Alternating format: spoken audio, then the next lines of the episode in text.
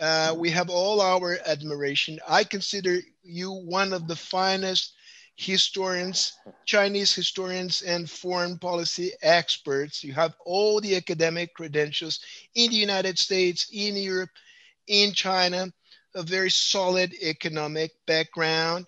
And uh, now you divide yourself between two different jobs one at the International Graduate Institute in Geneva, and the other one, the Center for Security Studies based in Shanghai, security studies associated with the uh, Belt. Um, I'm missing the name. Please help me now. Belt, Belt and Road Initiative. Belt and Road Initiative. Right. So uh, it, you, you're quite unique. I mean, uh, uh, because you have you you you were, you know, you speak English perfectly well. You were in a way westernized but you remain a true Chinese with deep roots in, in China. And that makes you unique from, from my perspective, right? Um, your, your parents were both uh, militants of the Communist Workers' Party and the, in, in, in the early ages of the Communist Workers' Party. You had quite an experience during the Cultural Revolution. You were in, in one of those re-education camps, so to speak, right. where you you you made acquaintance to the current uh, uh, prime minister, uh, and you were among the first students to be sent abroad by Deng Xiaoping. So you personally benefited from the normalization of China-U.S. Uh, relations uh, after Nixon and and and and Kissinger. You did your PhD at the SAIS, the John Hopkins in in Washington, so it's uh, having said all that, let me stop here. And uh, we have great expectation uh, in relation to your your talk today.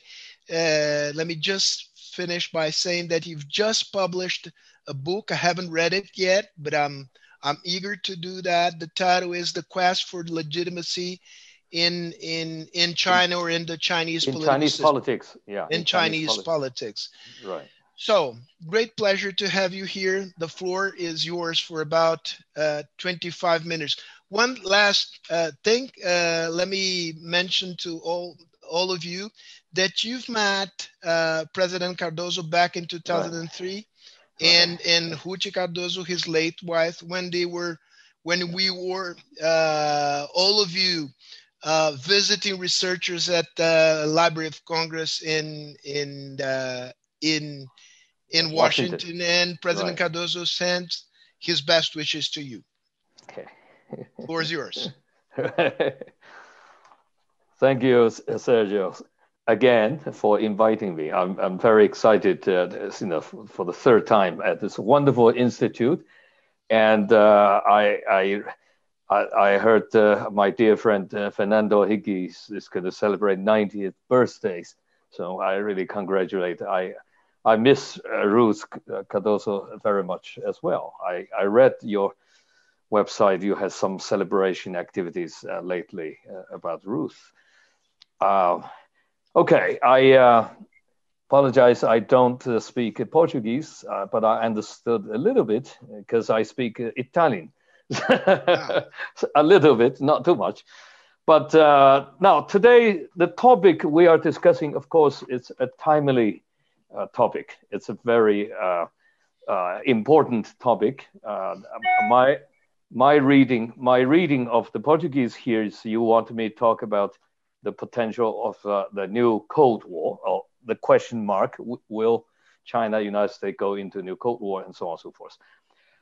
I would just by start by saying that uh, the concept of a new Cold War itself, at this particular stage, may even outdated because uh, things uh, uh, uh, happen so fast.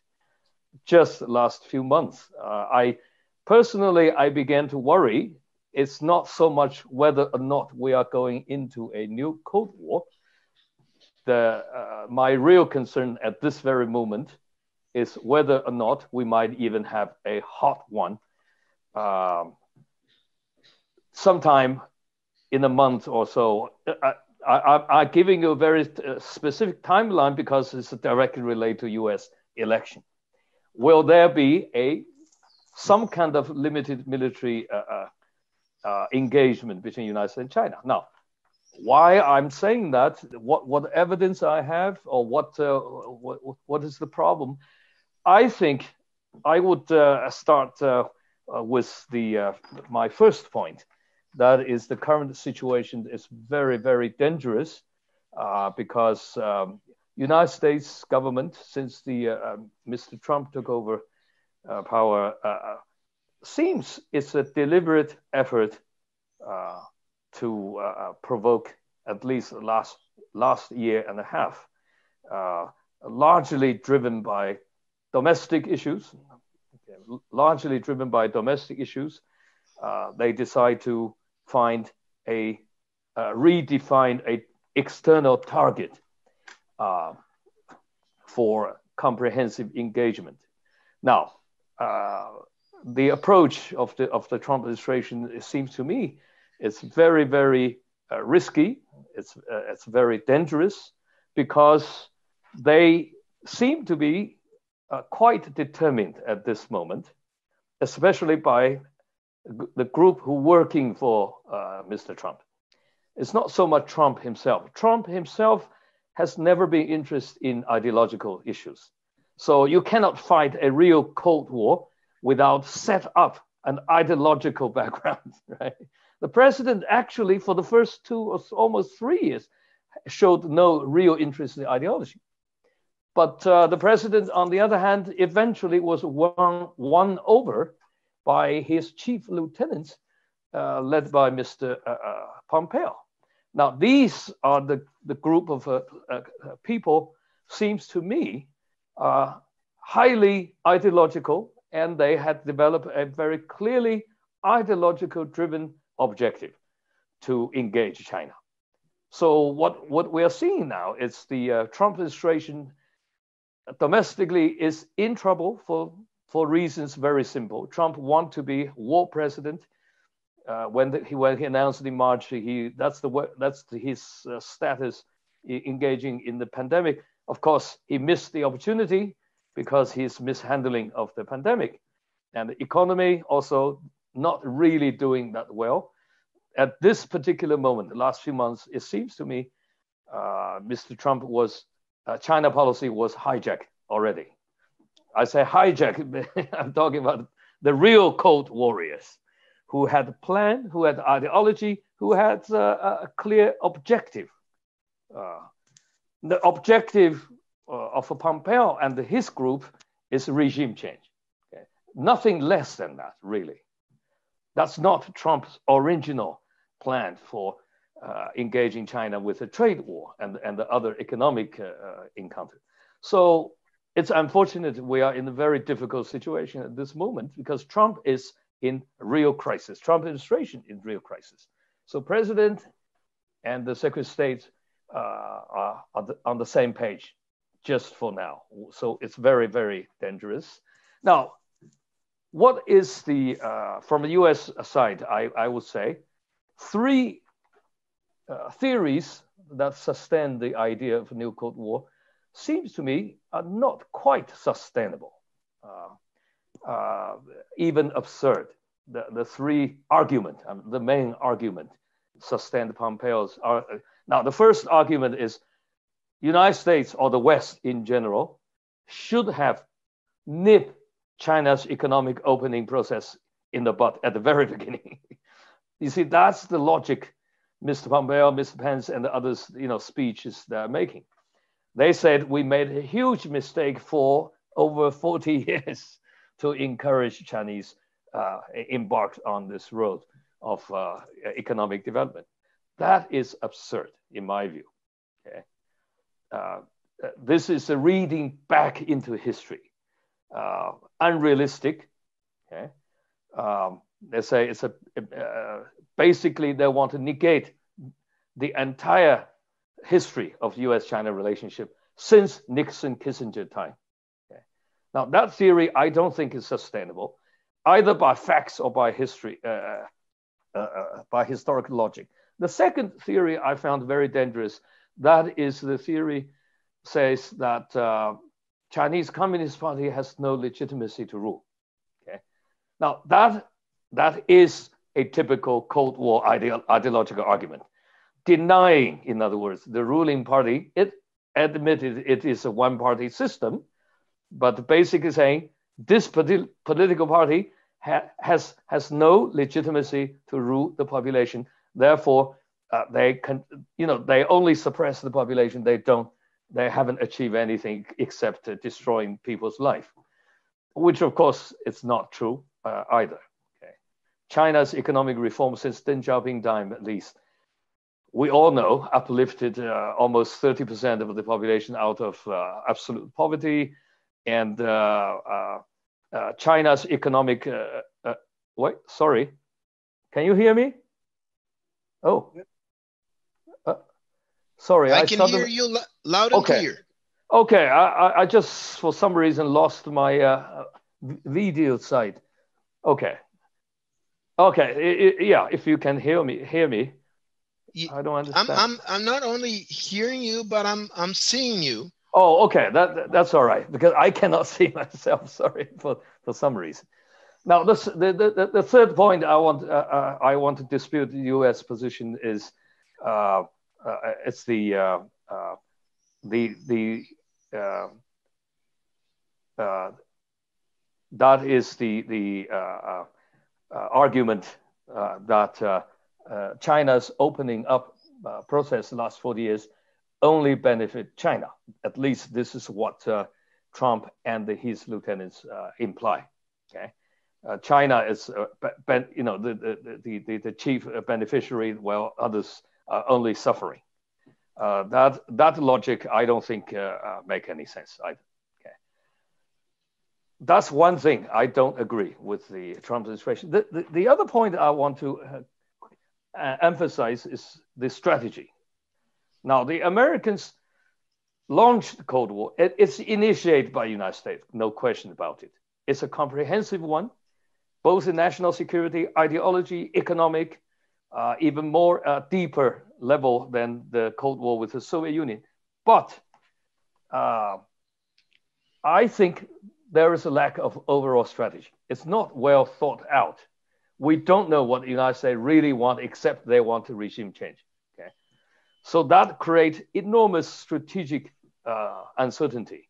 It could lead to miscalculations, both on both sides, both China and the United States because China is not really sure what the United States want to, to do. Okay? Uh, the, the original Cold War, if you recall, uh, uh, we, we have a strategy, United States has a strategy called containment, which was a strategy very well thought uh, of uh, by uh, Mr. George F. Kennan, who, as we all know, is the father of the Cold War. Okay, he created this theory. He has a theory. He has even strategic design uh, for how the United States should engage the Cold War. Okay.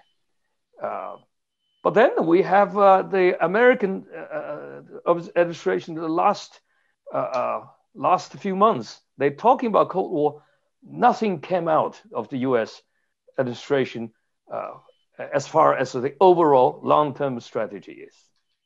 Now that worries me uh, as well. The only long view which uh, uh, American State Department offered is by policy planning staff, uh, ex-policy planning staff director.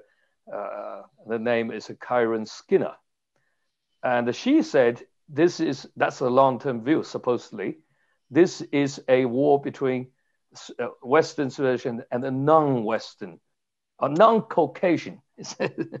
It's a non-Caucasian culture. Um, that kind of language is very, very dangerous. It's really, it, it, it's a direct re, uh, uh, re, rehash of uh, what, uh, uh, you know, Samuel Huntington's original idea, you know, of uh, the clash of civilizations and so on. So, so you, we are talking about the war or the fight between civilizations. So there is very little compromise you can find in the end. Okay? which is very different from the containment strategy when George F. Kennan um, it, uh, uh, invented. This never exclude uh, engagement, negotiations, deal making, and and so on and so forth. Okay, so this is, I think, it's uh, uh, the reasons I'm worried about the, the the the American way of stumbling into this Cold War. Now, with the election crisis coming, are we going to see um, October surprise? Every election process uh, we witness October surprise. This year, uh, my fear is that uh, it could be some kind of excessive provocation in the military sense, probably over Taiwan question. Okay. Now, here you, you, you, you, I want to emphasize the, the framework, the original framework that, uh, uh, that stabilized US-China relationship since Nixon-Kissinger time is known as a communique framework. There are, this is based on three uh, communiques, bilateral communiques between US and China, starting with Nixon 72, that's, you know, the opening process, the uh, Carter 79, which is establishing the official uh, diplomatic relationship, and the most importantly, Ronald Reagan 82. 80, 80, 82. Uh, uh, that uh, Ronald Reagan's uh, the last communique, uh, you know, stipulate not it's a very comprehensive engagement between U.S. China in, terms of education, tech, technology, and many other area cooperation, as well as the American promise that gradually uh, reducing the arms sales Taiwan and so on and so forth. Okay. Now it is the Pompeo and his group. It seems to me uh, the last few months uh, deliberately tried to escalate the, the tension uh, between China and US over the Taiwan issue. We know the, the, the escalation of the, the, the, official, official ranks visiting Taiwan, which is from China point of view, it's already uh, crossing the red line. Uh, Pompeo himself may, may, there are speculation he even, he may want to do it himself. that will, in my view, probably provoke some kind of uh, military uh, uh engagement. Uh, or there is a possibility of uh, military engagement or limited military engagement over South China Sea, which American also escalate on a massive scale, which Chinese also respond with a military exercises very intensified. So the, the situation is very, very dangerous. Now, on China side, I want to I'm not saying China side contribute nothing to this. Okay. Uh, on China side, my criticism or, or, assessment is there are several things uh, China should not have done or, or should uh, control its uh, behavior. One, of course, is the abandoning, the public abandoning of Deng Xiaoping's original advice uh, which Deng Xiaoping proposed, uh, I believe, in 1989. Uh, Deng Xiaoping even get, provide a timeline. That, that's called, you know, China should be low key, right? should buy the time, should not uh, uh, provoke a geopolitical conflict with anybody, should not do expansion too much. It, just keep a low profile. Never try to be leader of international affairs. And the Deng Xiaoping even set a timeline at least 50 years don't change this.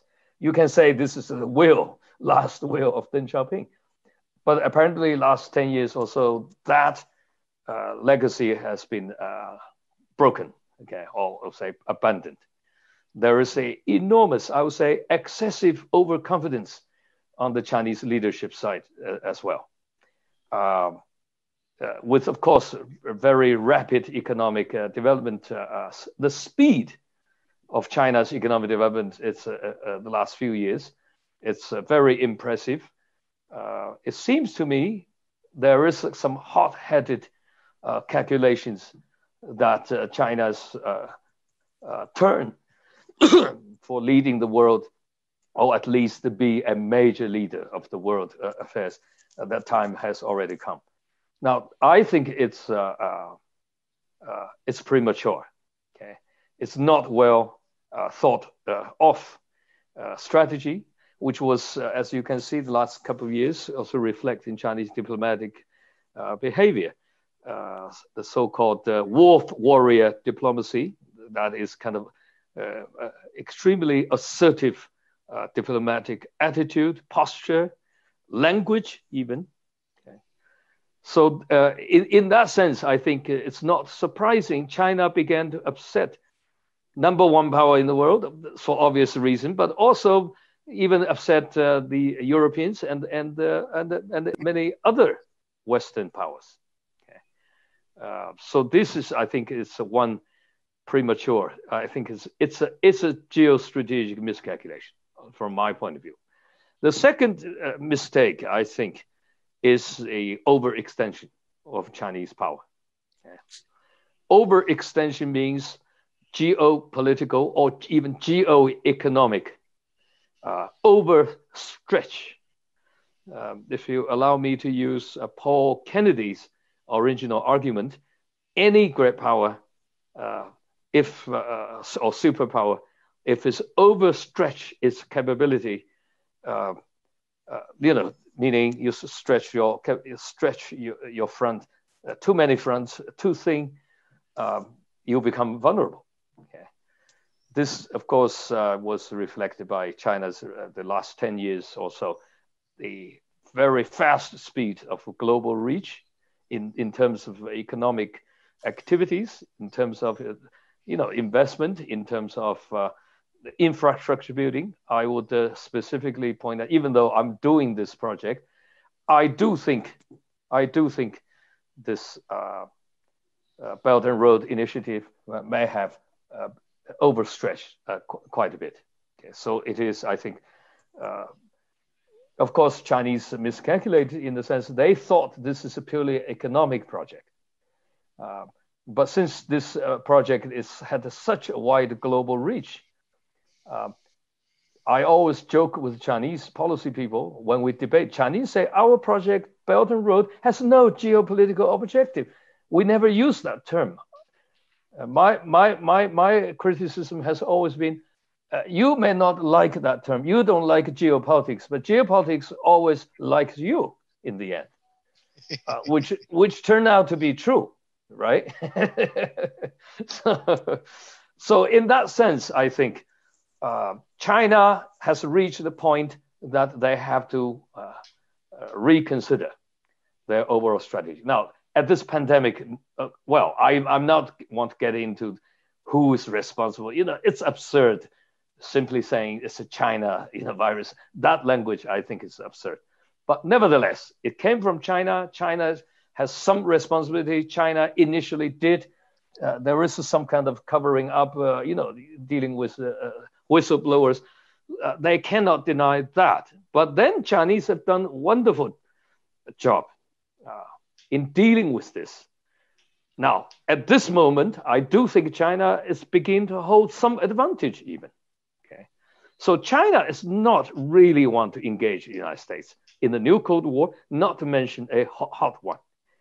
Uh, but uh, the situation could be could easily uh, out of control, uh, especially next month or so. I'm I'm uh, I'm not exaggerating to say that the Chinese military people I talked to lately, they are terribly worried as well. Okay. It's not.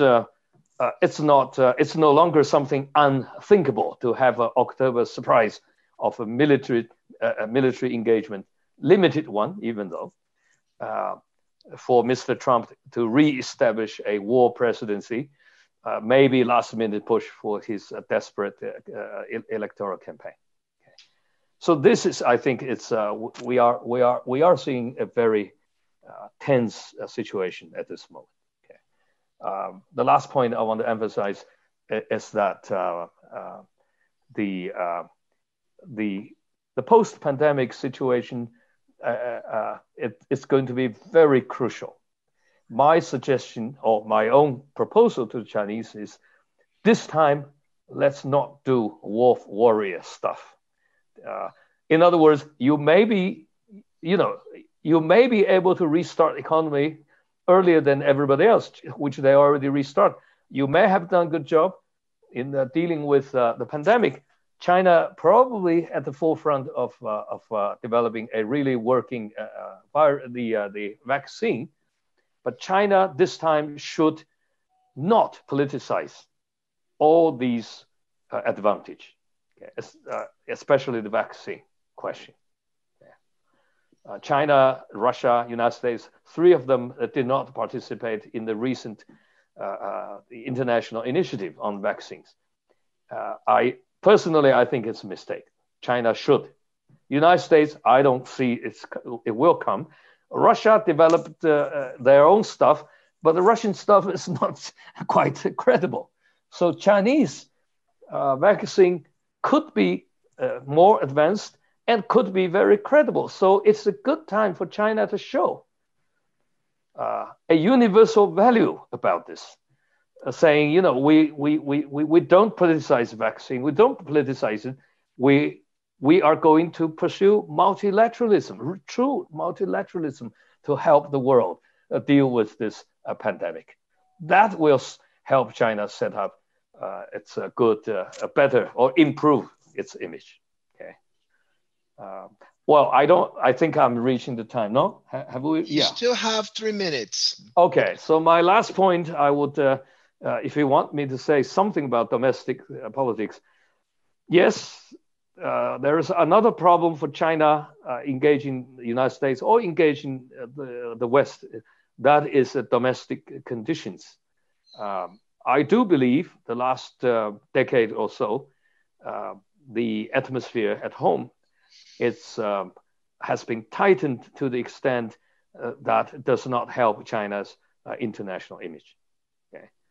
Uh, there are a lot of things that uh, should not have been done. Um, I, I, I, do believe at this stage that China's international, because China has already become a global power, you can no longer hide behind the walls, uh, the Great Wall, saying domestic stuff is only my own stuff uh, you, nobody nobody can intervene and uh, uh, you know try to to permanently separate internal and external. For a true global power, uh, China can no longer do so. Okay, so you China has to take into consideration of global or international response to whatever is happening within Chinese border. Okay, uh, either the minority issue, human rights issue, or uh, the question of uh, freedom of speech, the question of uh, uh, uh, you know variety of other law and order issue. Okay, I don't I don't have time to engage in the, engage with you here on the Hong Kong question, which I have a particular opinion on this. I have I, I engage in the debate on Hong Kong. Even Chris Patten was governor at that time. I I was very critical of Chris Patten at that time. So I would not, uh, uh, I would not agree with the prevailing uh, Western media's comment on what's happening in Hong Kong. Okay? I, I, just put it very simply. I disagree with the main argument there. I criticize more the British legacy. Okay? Um, so this is the picture I, I, I want to portray, and uh, since I wrote this book on, on the China's legitimacy question, I, my view about Chinese regime is Chinese leadership is constantly in the uh, moment of uh, in, in, in, in, in, the, in the process of quest for legitimacy. Legitimacy in Chinese tradition, political tradition, is a dynamic uh, concept. It's not a mechanical concept as in the West. Uh, mechanical means you simply divide power in three ways, and you simply have regular elections. Uh, you automatically have legitimacy. Uh, that is the difference, I think, between Chinese traditional political philosophy and the Western democratic value. Uh, personally, I don't think that the transplant Western uh, uh, political value onto Chinese system will automatically work. Th- that, that probably will not. So what the China needs to do, they will, they should continue gradually uh, reform their internal system uh, to create a more uh, relaxed uh, uh, political atmosphere. That will help China uh, the, to redeem itself or to rebuild its international image in the future. Okay, I, I think I stop here. Thank you very thank much. You, thank you, thank you, thank you so much for this very thought-provoking presentation. Uh, now, Ambassador Luis Augusto, you have the floor for 10 minutes. Let me tell, I mean, I already have um, thousands of thousands of questions here oh. being sent by by by uh, the people who are uh, uh, attending this this this conference. Oh. Guys, please slow down. There will be no time to convey all the questions. and all of them are very interesting. So please help me and slow down. Luis Augusto, the floor is yours. Well, thank you very much. It's always a, quite a challenge to be able to comment on Professor Lanxin Xiang uh, presentation, which is very was very interesting. I would start by referring to what we have nowadays in, in, in, in, in, in the US China relationship is the fact that what we are watching is a change of the international order as we knew it from the end of World War II with the emergence, with the consolidation of the US position as the most powerful nation in the world. Then throughout the Cold War, which was won by the US and led to the uh, disappearance of the Soviet Union, the reunification of Germany, and uh, uh, uh, uh the reappearance of the United States as the only as in a unipolar system during the 90s. This sort of uh, situation has been affected by the uh, events of the 9/11 the 9-11 did uh, uh, made explicit the limits and the vulnerability of the world's mo- most powerful nation. And then the emergence of China, the emergency of China, uh, gave uh, another characteristic of the situation the situation of a, a war, an international order in transition, and the emergence not only of China but also of Asia as a continent uh, important in this respect, and with the, the appearance of China as the most important Asian economy, the most important military power in the region. And I would also like to mention uh, a few uh, uh examples.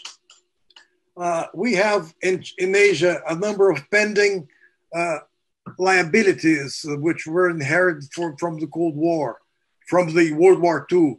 One was uh, the Korean Peninsula, an unresolved issue so far. The other was the question of mm. Taiwan, a former Japanese colony. The other is the, the, the very relationship between Japan and China, uh, which involves also, for instance, a dispute of the Senkaku Diaoyu Islands uh, and the South China uh, Sea. If mm-hmm. those issues are resolved by the Asians themselves, which are the participants, direct participants in it, then the space for a US military presence in Asia would disappear, which would totally modify what we are seeing today. But then, uh, coming back to the uh, what is uh, the dispute between US and China uh, heading to a new Cold War or not, uh, my first uh, thinking was about uh, what what about the nature of the confrontation between China and the United States? Do they involve strategic challenge, challenges? Uh, I mean, where core national interests are uh, at stake, or it's just political challenges. For instance, U.S. elections, nationalism, the uh, anti-corruption drive by Xi Jinping in, in China, mm-hmm. which is the reforms he wants to make and the, all the, the policies, for instance, China 2025 and all that. Uh, of course, this was all modulated by the, the, the appearance of the pandemics, but the pandemics, it's not a game changer. It may be a game catalyst or catalyzer, but not a game changer, as of, in my view. Uh, and uh, the on the one hand, uh, also there is the fact that in, as far as the U.S. elections are concerned, that Trump is trailing and a bogeyman to blame for instance, the China virus. And I understood with a certain apprehension that in October we might we run the risk of having something more uh, hotter rather than a Cold War statement. Uh, this is indeed very uh, very concerning. Uh, even in the Chinese, if Trump is and needs a bogeyman to blame, even Chinese side, Xi Jinping cannot tolerate showing weakness against the U.S. So, uh, uh, and its its main priority, as far as I can perceive, is uh, dominance in high tech and, and artificial intelligence. Uh, and that explains the uh, hard line taken by the US uh, as far as, for instance, the 5G technology and the, the uh, limitation, the containment of Huawei, which apparently possesses the best technology in terms of 5G.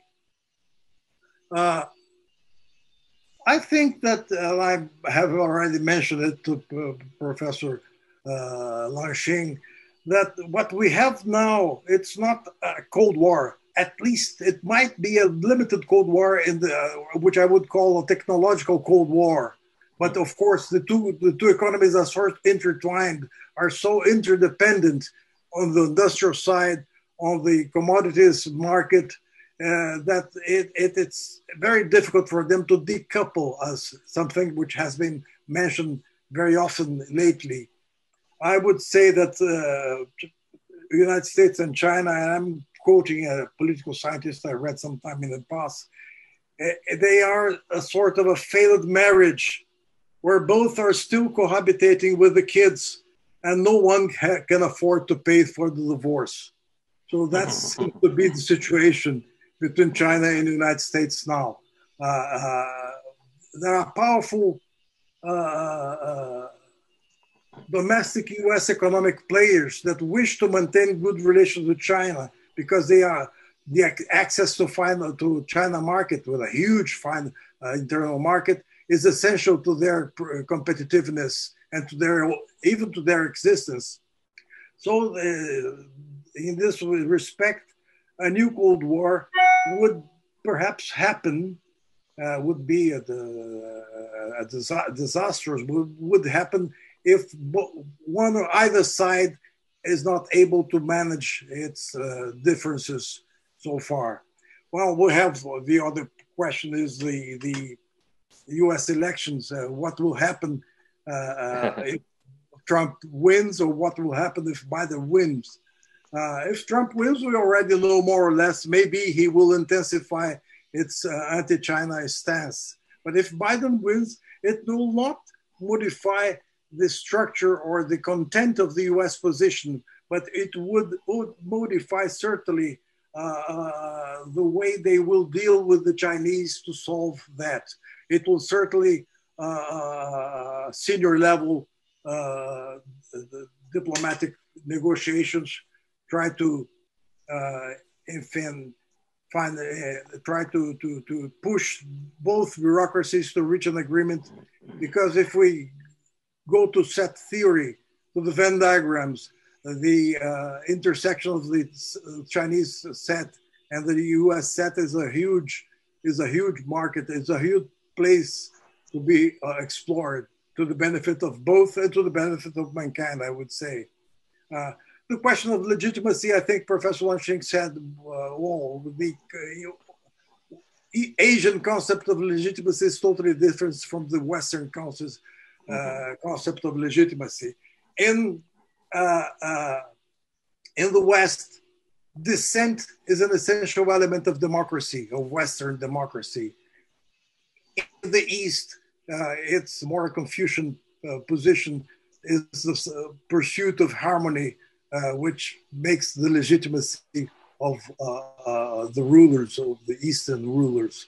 So uh, it's uh, it's a problem of reconciling an authoritarian political system based on state capitalist economy with a, a very efficient technology structure which links the two, the state capitalist economy and the authoritarian political system, and to what extent they can uh, have a, a, fruitful negotiation, or to say the word, to, to remember the words of Anatoly Dobrynin, a fruitful compromise of interests between, between uh, China and the West, China and the United States, which would which I would expand to the West and Asia.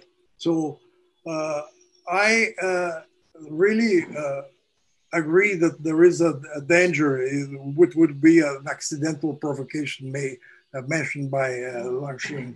Uh, and uh, the fact that this would be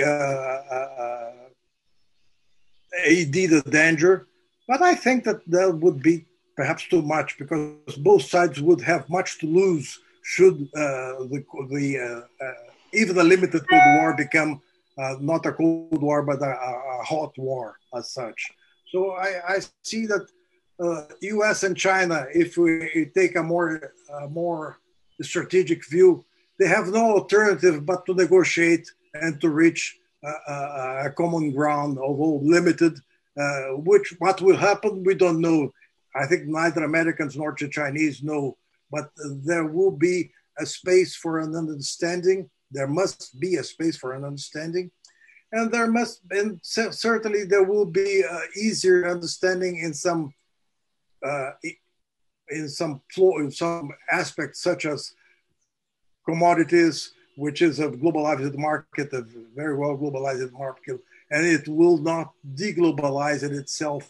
Uh, in the industrial and uh, sector, perhaps there will be uh, not, I wouldn't say a, not a deglobalization, but a redrafting of the global value chains, which will be more limited given the impact on employment and the fact that uh, labor is no longer a fundamental uh, part of the process of production, given the technological advances in this respect. So there are a number of challenges to be faced by both uh, sides and uh, opposing them uh, will not help them in facing their own challenges. So this is my, my view.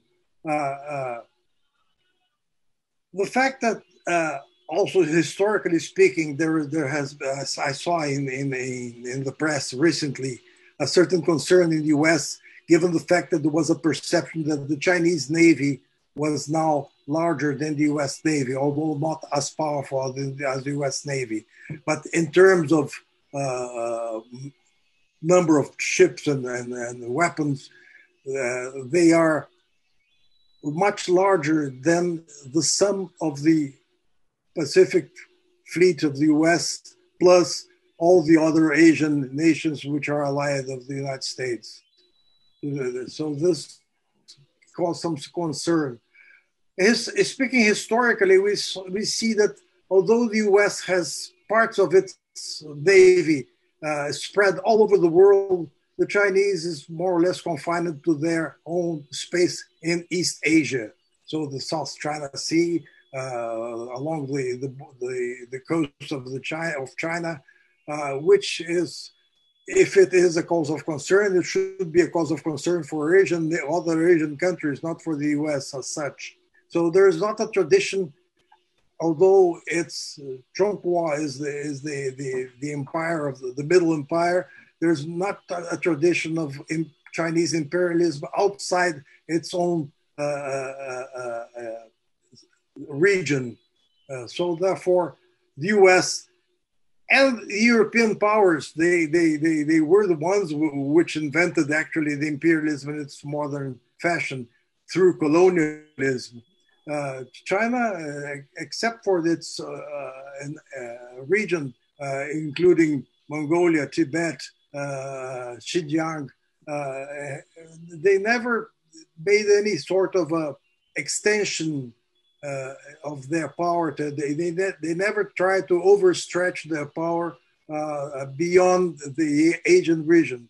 And which uh, leads me to the fact of the Belt and Road Initiative, which is, as, you, as Professor Lanxin said, an overstretching of China's power.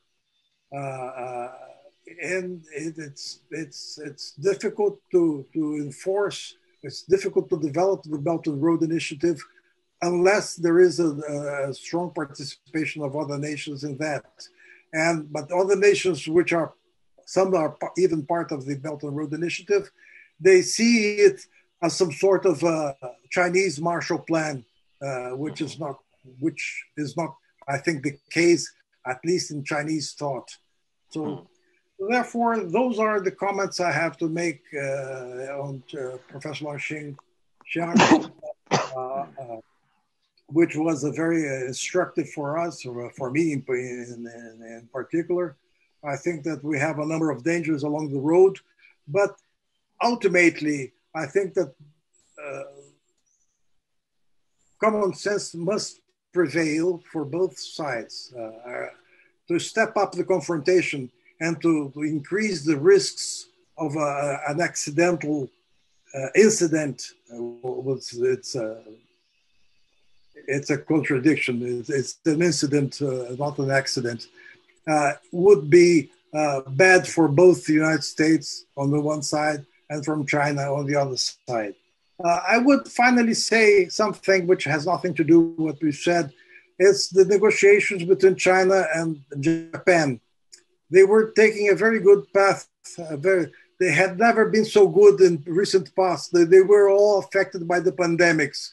But anyway, the, the day China and Japan uh, are able to reach a, a, a, a, final peace, which technically they are not, uh, this will pose a serious uh, uh, uh threat to US presence in Asia because it will be an alliance between the, the now the second in, in, the near future, probably the first uh, largest economy in the world, and the third one, which is the Japanese economy, uh, uh, a post-developed country. So therefore, there are a number of issues which have background, and the common background is that we are seeing a world in transition, and the, the 21st century will not be like the 20th century, in which we had we started with the British predominance, which was uh, sliding towards the American predominance. And now, what will happen in in in in the 21st century? No one knows. I don't have a crystal ball, but certainly Asia will play a very uh, powerful uh, uh, role in, in, in, the new international order that will be, be the, the prevailing one during this century. It was all I had to say, and once again, I was deeply honored to be able to participate in this uh, debate. Thank you very much. Thank you, thank you, thank you so much for your comprehensive uh, comments, uh, Luis Augusto. Let's start a Q, the Q&A here. We have about 20 minutes, 25 minutes to go. And as, as I said before, we have many questions here. I'll have to clusterize them uh, around some uh, unifying issues. And uh, one of the clusters revolve around the, the issue of the election in the United States, whether Trump reelected or Biden being elected will make a difference in terms of U.S. Uh, China relations. They want to hear your perspective on this issue. Let me add one specific uh, point of interest to this uh, major topic, which is the issue of legitimacy. Um, um because um, Lanxin, uh, in all frankness, you, you, have to acknowledge that there has been a tightening of the authoritarian grip inside yeah. China. Mm-hmm. Um, the strongman regime, a one man regime, very dif- different from what China was uh, 10 years, 12, 15 years ago. And, uh, and the perspectives that Westerns had about China in those days of, the, of a slow, gradual, and secure liberalizing of the political regime. Um, mm-hmm. This has been proven wrong. And what we see now is strong repression of the Uyghur in, in northern parts of, of China, the Muslim minority. Um, the, the case of, of, of Hong Kong, I, I would love to hear your views I probably I would not I would not agree with them, but I want to hear them. So legitimacy is an issue, and as you as you have uh, put it, um, the the more powerful China becomes, the more the more important legitimacy not only inside but abroad becomes. So, your thoughts about legitimacy in those, these two different scenarios: one Biden, one uh, Trump, the other Trump. Okay, yeah, I'm sure if Biden uh, wins the election, things will change. Now, will will that be a fundamental? No, I will say at least the danger of uh, a, a, Cold War, uh, even a Cold War turning into a hot war, probably will be reduced dramatically, because these uh, Biden's uh, you see, there is a bipartisan consensus now in Washington uh, uh, dealing with China with tough measures. Demo- historically, it's interesting because Republicans don't care about human rights, value issues, ideology. You know, uh, think about it. Chinese always love to deal with Republican administration, since Nixon time at least. Uh, they cannot deal with the Democrat. They can't. They can't deal with Carter. They can't deal with even Obama because they are talking about human rights. You know, the, all that that kind of value issues. Now the situation seems to reverse. You see, it is the Democrats who who urging the administration. Yes, we need to be tough on China, but let's be realistic. We're not going to do things which is totally uh, uh, unrealistic. Biden said more than once I don't like a tariff, for example, because in modern time, in today's world, using tariff uh, uh, or for, for another matter is uh, abusing uh, sanctions. you know, whatever you know they, they, they want, they use the sanctions because they, that's sanctions work only because U, U.S. dollars a uh, unique position, right? So, but that all is going to change so it is ridiculous to rely on tariff and the sanctions to uh, to achieve whatever objective you want to have in this world. So this is at least Biden people or Biden team. They still stick to it. Uh, I actually, well, it's um, not public knowledge, but I think it's fine. Uh, I, I, I, before the election, you know, campaign, I invite top Biden advisors who are all on the team now, you know, the, the major ones to, to Beijing for a track two conversation with us. We want to know, you know, democratic view on China. Very pragmatic, I must say.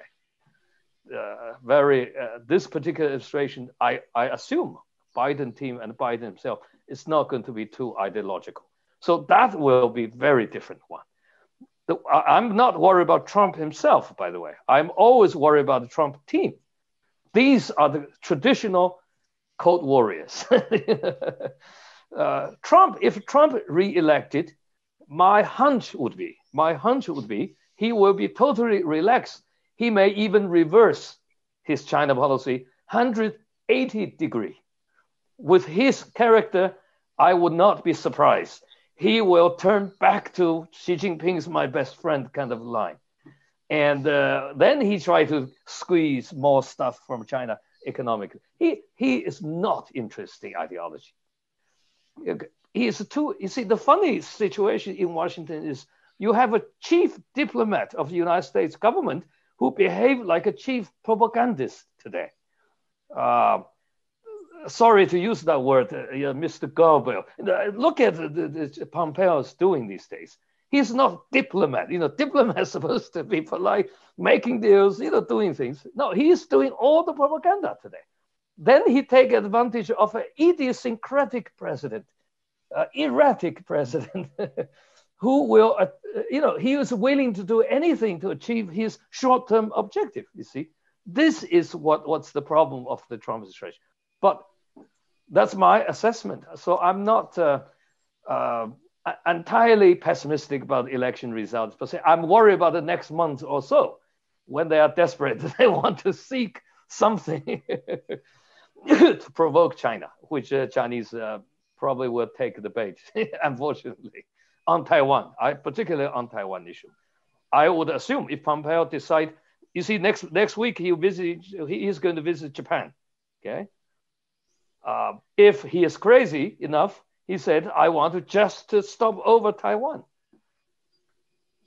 Now, what if, what if he did he did that uh, ne- next week? Uh, it's very very difficult for me to believe Chinese will not do something militarily. Sorry to say, uh, that, you know, I'm not saying they're going to assassinate uh, Mr. Pompeo. I'm saying they will do something to show, you know. so it's very very dangerous at this moment. Now, uh, legitimacy question. Now, legitimate question. Uh, I totally agree with you. Sorry, sorry to yes. interrupt you, but, yes. there, but there, yes, there go ahead. questions here. There are questions here related to Taiwan. Do you do you see in the yeah. short term any danger of an escalation that might lead to the invasion of Taiwan by Chinese troops? Um, I I would never say it's impossible. Chinese military is always ready of doing this, but the, the condition would be the precondition is Taiwanese government publicly announced we are independent sovereign government. All right, but not as a reaction to some kind of U.S. provocation. No, the U.S. provocation of sending a high rank like a Secretary of State to officially visit Taiwan would probably provoke some kind of limited, you might say limited. even limited, limited, limited uh, military action. Remember, limited military action could sometimes turn into uh, escalate, you know, major escalation. We don't know. I mean, nobody knows, you know. Think about Sarajevo. Think about all these historic events. Uh, just accidental uh, uh, events could turn into something nobody can control. That worries me. Uh, that, that's what I'm saying, you know. But if Taiwan declare independence, within less than 24 hours, Chinese, Chinese has to invade. There is nothing. I don't even see a single alternative. I don't see alternative there. All right. well, so coming back to the question on legitimacy, which is which is related to the to the issue of Taiwan. I, yeah. well, I mean, legitimacy is. Uh, uh, since I wrote the book, I don't want to elaborate too much theory here. I mean, you can read Economist uh, magazine has a whole page of a review, have many other places. Uh, uh, basic point I want to make is that uh, the Chinese concept of legitimacy it's a organic, dynamic concept. Uh, it's not a mechanic because they are not focusing on, only on uh, division of power. Okay, that, that's the whole uh, point. Now, then, I do not say Chinese regime, even today, are not facing legitimacy crisis. They are facing legitimate crisis for a variety of reasons. One of the problem, which you mentioned, the domestic tightening up and so on control, don't forget this anti-corruption campaign, uh, the last five, last four years. And Chinese economy developed so fast in the last few decades, which is record is remarkable. Nobody can. But don't forget there is a side effect that is widespread official corruption. I'm not even talking about you know the ordinary uh, systematic corruption uh, that has uh, bring out the, the, the, the bad side of the system. It indicate now nobody dared. You have to give credit to Mr. Xi Jinping on that. He realized if we allow this continue, eventually Communist Party will lose legitimacy. Remember, legitimacy in Chinese tradition is entirely based on the concept of morality, whether or not rulers behave morally. Right? I'm talking about since Confucius' time. I don't think a communist escape can escape that logic. Since corruption is so damn rotten to the core at that moment when Xi Jinping came to power, nobody before him dared to tackle that issue. So it's just a, you know, keep on going, going. And Xi Jinping had the, had the guts to deal with it uh, by rooting out. And you can say it's a very tight uh, uh, kind of method of terror, if you will. Think about how many generals he arrested. I'm not talking about civilian government officials, hundreds, even military generals, the corrupt generals were arrested, and many of them even attempted coup d'état because they had, want to protect their, uh, uh, uh, you know, personal interests. Uh, there are at least, according to various sources, at least two or three attempts, you know, at him, at his life. So tightening up, it's a I'm not saying I, I agree or not agree. I'm basically saying perhaps is a political necessity.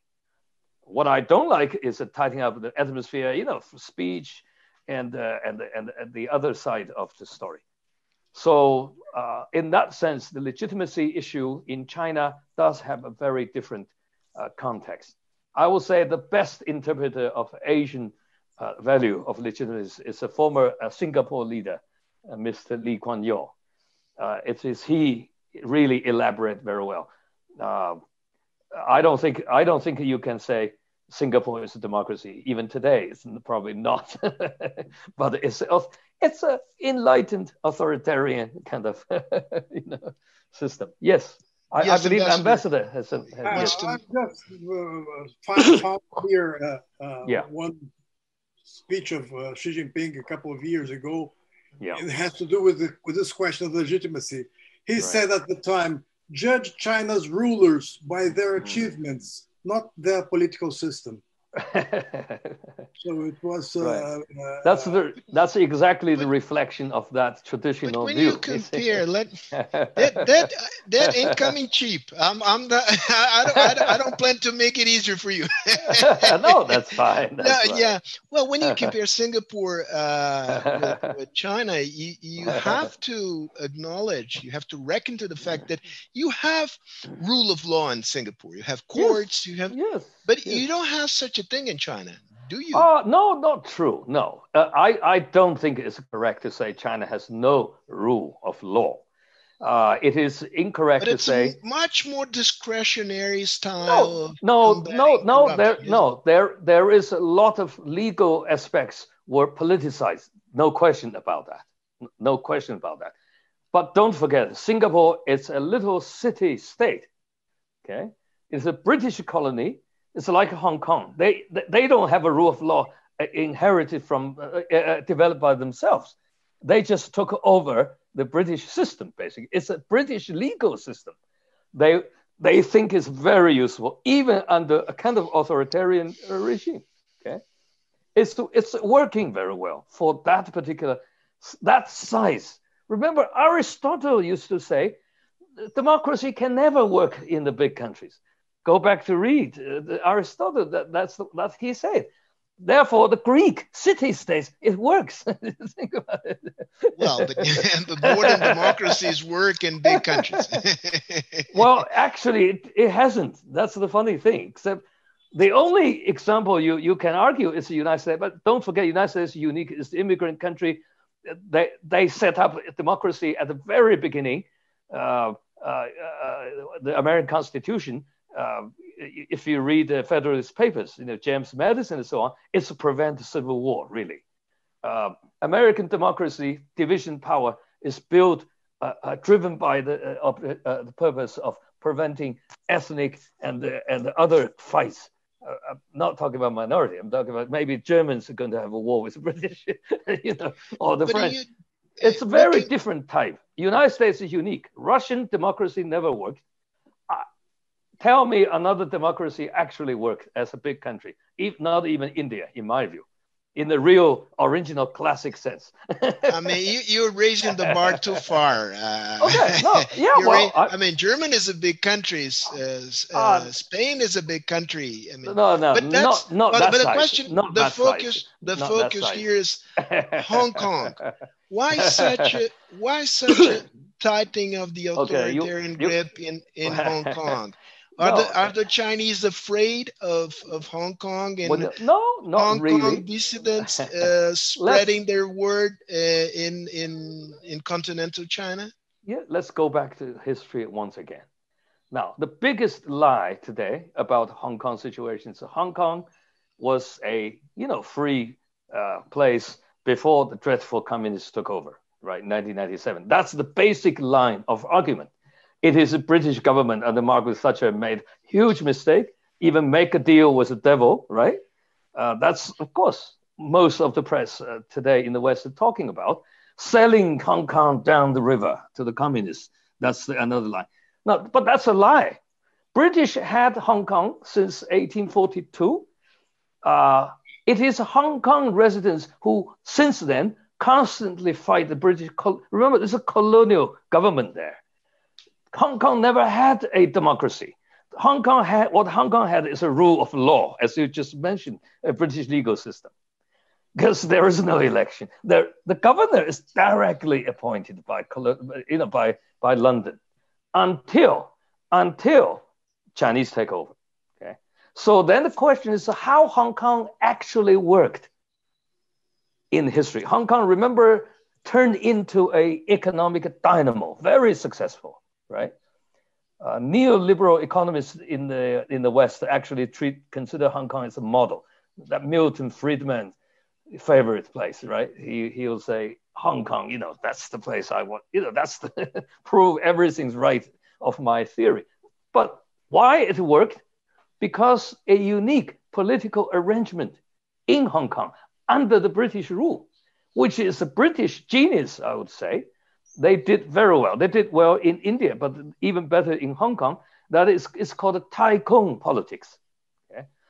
You have no democracy, but you rely, you have a colonial governor who runs Hong Kong, but the colonial governor is not ruling Hong Kong as an authoritarian figure. Now, so how Hong Kong worked, how the Hong Kong market economy was unleashed, because colonial governor is at the bottom of the power line, uh, uh power rank. That's the old joke before Chinese take over. So who rules Hong Kong? Hong Kong's ruled by Jockey Club, which of course, you know, the, the horse racing, Jockey Club, Hong Kong Shanghai uh, uh Bank, you know, HSBC, Jardine Matheson, the old British Taipans, and colonial governor. That's the original political. Now, what, what it says, it says colonial governor only play a role as a coordinator among the big tycoons as long as they can balance their interests, things fine. They don't care about the people at the bottom. Okay. But then Hong Kong has no regulation. Hong Kong has no tax. The richest man in Hong Kong only pay 15% income tax. you say any place is better than that for capitalism? Chinese at the time negotiate with Margaret Thatcher. They want exactly the same thing, you see? That's why it's considered success negotiation at the time one country to Chinese want to keep that pattern, except colonial governor will be approved by Beijing instead of instead of London. They continue to rely upon tycoon politics. The problem is Hong Kong itself is changing, new generation. Remember who are making all these noise troubles last year? These are people who were born after takeover. these are the young kids who know nothing about colonial. He has no sense what the colonial history. so they, they, they refuse to accept the old game, which Chinese inherited from the British. Okay, so Chinese don't know what to do. I, I, I, you see, uh, the whole year Chinese didn't do anything. The things are basically out of control. The law and the order system collapsed in Hong Kong. This is the reason Chinese government this year decide to step in well, because there is no other alternative. What do you think China can do at this moment? If there is a democratic system, uh, it's not Hong Kong people inherited British democracy. Then Chinese destroy it. Then Hong Kong residents have rights to say we want to restore that democracy. That's absurd. There is no democracy to begin with. See the logic so yes, I agree with the argument that the Chinese elite who runs Hong Kong since 19, uh, 1997 also did not pay attention to grassroots people. You see? Therefore, they neglected what's the social change and the development. They neglect the younger generation's sentiment. Uh, this is a lesson they have to learn, but they need to re- bring back law and order. That is the national security law is all about. So I don't, I really don't agree with the British uh, Chris Patten on this. He recently become a hero again. Uh, it's absurd. Yeah. On that, I don't agree. All right, let's change subject so that we okay. can cover. Uh, go ahead. Go ahead. more, more, ground here. around, uh, we're gonna we're gonna end up this conversation talking about Brazil. There are pe- people here sure. anxious to talk about. Well, Brazil being right. sandwiched by the two giants and how right. we should deal with the situation. Uh, but let me ask you about uh, the Belt and Road Initiative. You you, right. you you said at the beginning of your presentation that it was one example of Chinese overstretching in, in the in the recent years. How do you see the, the this going forward uh, against the, the the backdrop of geopolitics in in in in Asia, in Asia, Central Asia, uh, India, and and in other uh, countries? Well, I I it, think can it be can it be a source yeah. of destabilization of the region? Can well, not not necessarily destabilization because Chinese actually never really interested in other countries' domestic politics. That that has been principle I think Chinese pretty much uh, stick to because it doesn't make sense for them to get into even a small country's internal, you know, turmoil.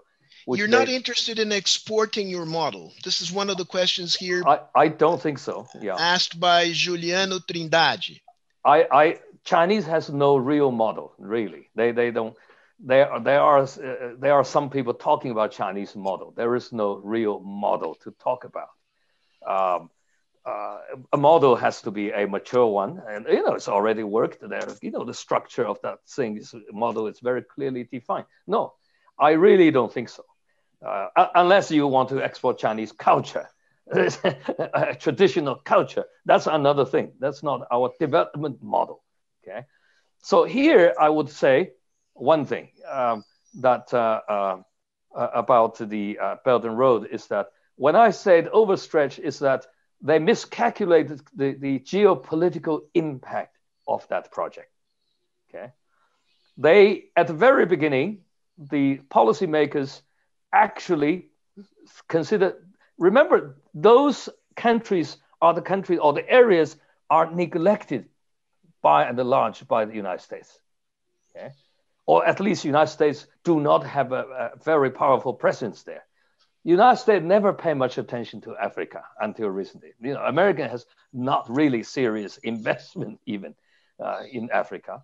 Central Asia, United States do not have a real stake there, except the geopolitical, you know, political side.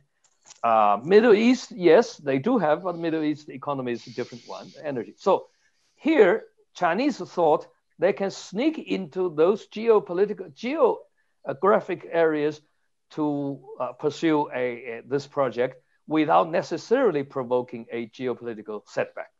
Okay, uh, but that is naivete. As, as I already explained, I myself been arguing with Chinese all the time. Okay, uh, because you stretch so geographically, you stretch in so many territories. it will be ridiculous for, for, for, for Chinese to, to, to think you can avoid geopolitical challenges that was coming out of this. Now, the, then the question is, are you ready to take challenges? Okay. I also want to compare with, you know, Ambassador uh, talk about the colonial history, the difference between Chinese uh, imperialism and colonial history. Yes, that's true. Remember, infrastructure, uh, uh, infrastructure-led economic growth model is not even invented by China. It's invented by Europeans in 19th century this is the period, the, the, building frenzy. Remember the whole, you know, railways, Germans Baghdad Railway, everywhere building railway, Americans Trans, Trans-Pacific. I'm not, not to mention even Russians have a Trans-Siberian. There, of course, canals, Panamas, uh, uh, you know, Suez. but these projects in 19th century, they behind the project, there is a colonial competition there. Okay, clearly uh, among the great powers. Now, the Chinese project, at least they thought we pursued a similar project, but minus colonial ambition there. There is no colonialism, uh, colonialist tradition in Chinese history, which means you, you actually take a piece of land which is not connect with your own territory. It's not your origin. You overseas, right? You take over. That's what the British model, everybody else, Spanish model, Portuguese model uh, in history. So they thought will not provoke the same kind of tension as in 19th century. Uh, at the time, of course, Lenin, Lenin even sees that event, wrote this famous book, right, about the imperial high stage, specifically this, this, this, yeah, discussing that kind of expansion. So Chinese leaders, policymakers miscalculate. They did not see uh, you expand so fast, so much money involved, and you basically doing it solo. Now that's another criticism for me. My view is find partners. If you can find partners, Western partners even better. We are having partner with Japan, which is a very big breakthrough. Uh, Ambassador mentioned China-Japan relations. One of the reasons China-Japan uh, relations improved, uh, which is it's uh, we it's the first major country, Western, or you can say, uh, Japan calls itself Western country anyway, uh, to sign MOU, more than 50 MOUs on the joint project, Belt and Road Initiative. When you have a partner, you that especially from Europe or from Japan, they will help you to alleviate the fear that Chinese uh, try to dominate the world. You know that kind of 19th century kind of you know, seeking hegemony type of uh, policy. But Chinese uh, policymakers not prepared. Psychologically, they prefer not to even deal with this. They bury their heads in the sand, if you will. My understanding is even our diplomatic missions were instructed at the beginning never use that word. Geo politics. Geo and the politics has no relationship, which is ridiculous, of course. that is that's the problem. Yeah. Well, one question before uh, sure. we, we get to Brazil, and uh, when we when we get to Brazil, I would like to hear your opinion and the sure. opinion of Ambassador uh, Luis right. Augusto. Right. And uh, we haven't talked about Russia so far. Yes. Which which is funny. uh, uh, how do you compare the the current situation with the situation in the beginning of the 70s when uh, the U.S. decided to normalize relations with right. with the Chinese to undercut the influence of the Soviet Union? Right. Uh, now we can see, in a way, it's the other way around. It's a it's convergence between China and right. and right. Russia and uh, to undercut the influence of, of the Americans uh, in the world system? Well, uh, yes, uh, Russia actually is a net beneficiary right, of, of, this conflict. There is no question about it. But the the um, the problem is that uh, Russia was not uh, taken, you know, as very well. Russians' position is very bad within American political system because uh, 2016, you know, the election and so on and so forth. So Putin would love to have Trump win. By the way, Chinese leaders probably until the last few months ago still consider let Trump win is better, but now they change mind. Chinese think no, better have Trump, uh, have Biden. But Putin never wavered on the idea of helping Mr. Trump. Now that's no question about it.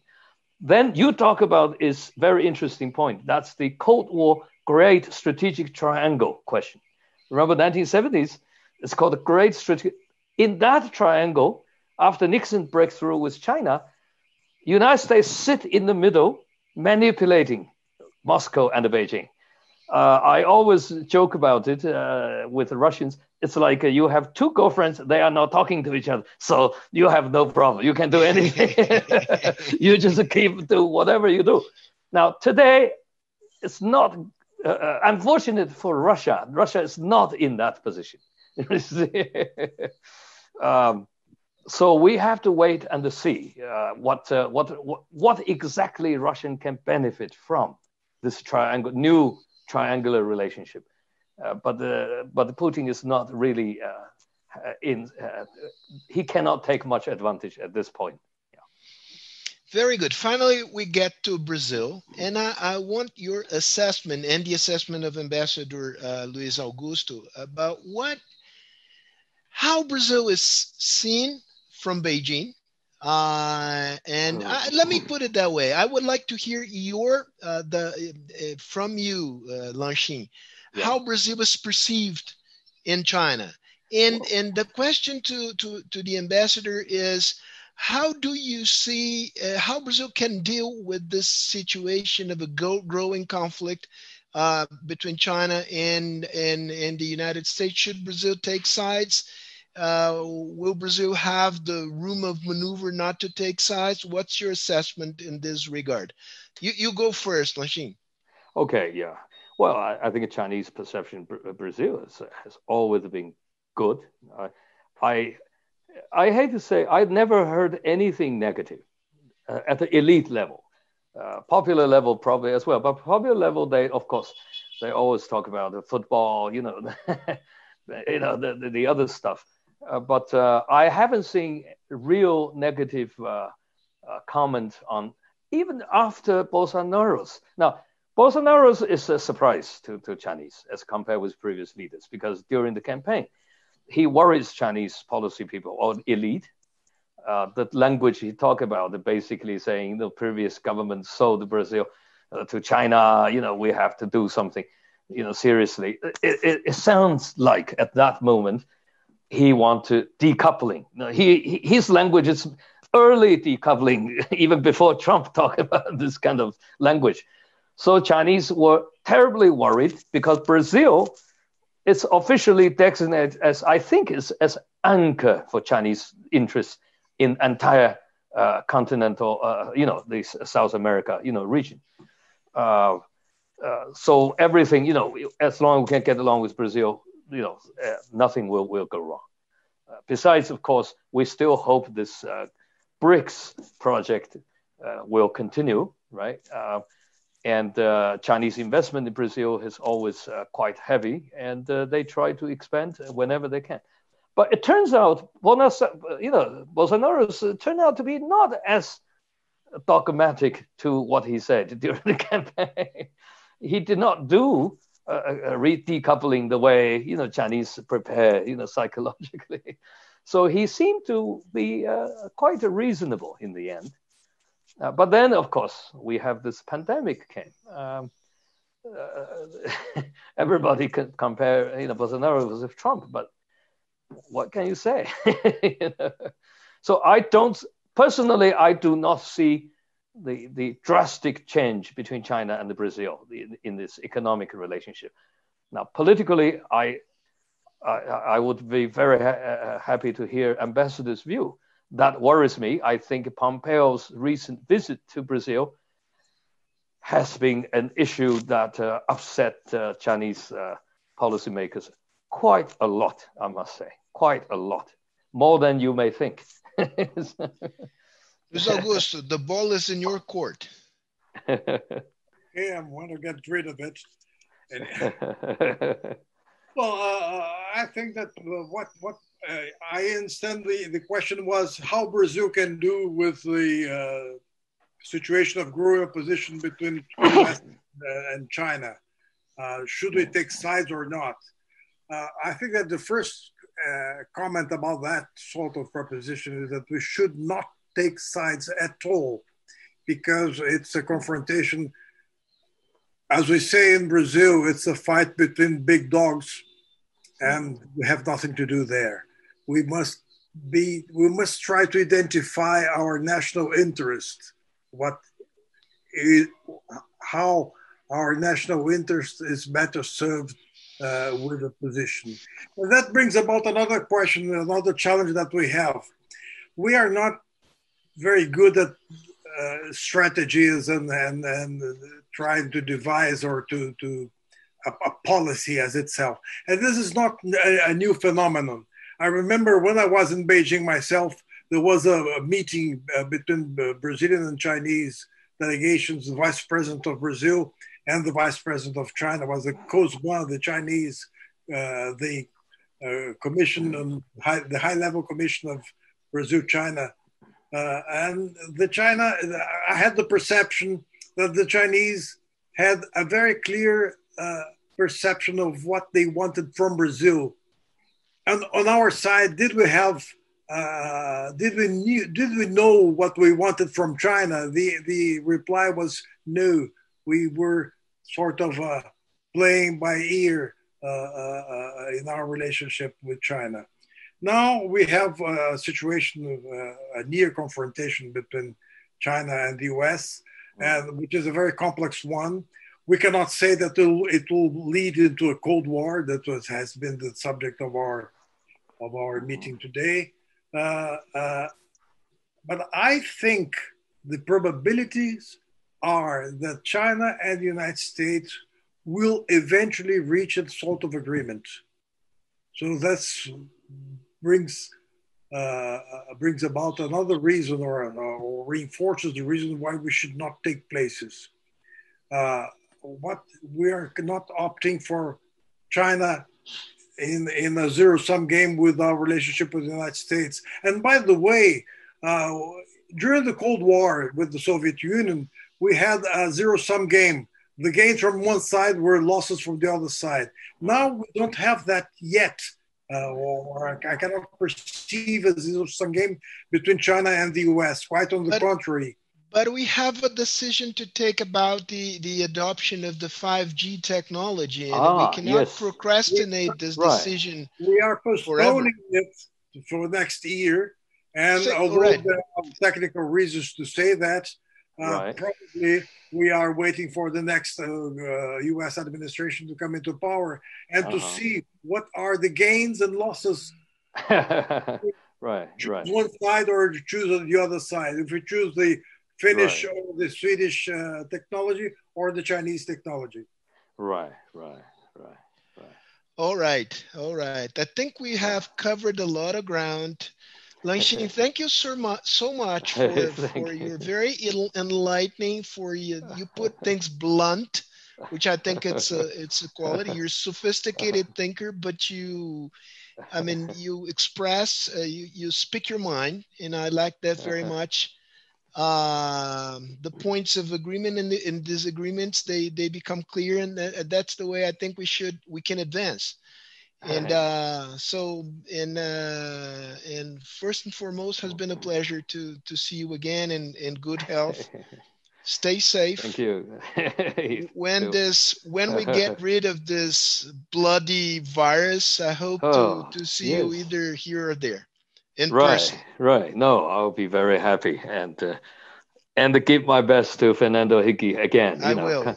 I congratulate will. him for his wonderful coming right. birthday. Birthday. Yes. All right. All right. Luis thank Augusto, you. thank you. Thank you so much for the for the partnership and for your comments and uh and thank you everybody i i think that was a very interesting uh, conversation and let's hold similar events again in the in the future. Okay. Bye bye. Stay safe. Bye -bye. Abraço bye a todos. Tchau, Luis Augusto. Tchau, obrigado. Obrigado. Obrigado. Wow, good. how, do, how do we say thank you in, in, in Chinese? In Mandarin? 谢谢，谢谢，谢谢。谢谢，谢谢，谢谢。All right. 谢谢。Very good. Bye bye. Ciao, ciao, ciao. Ciao.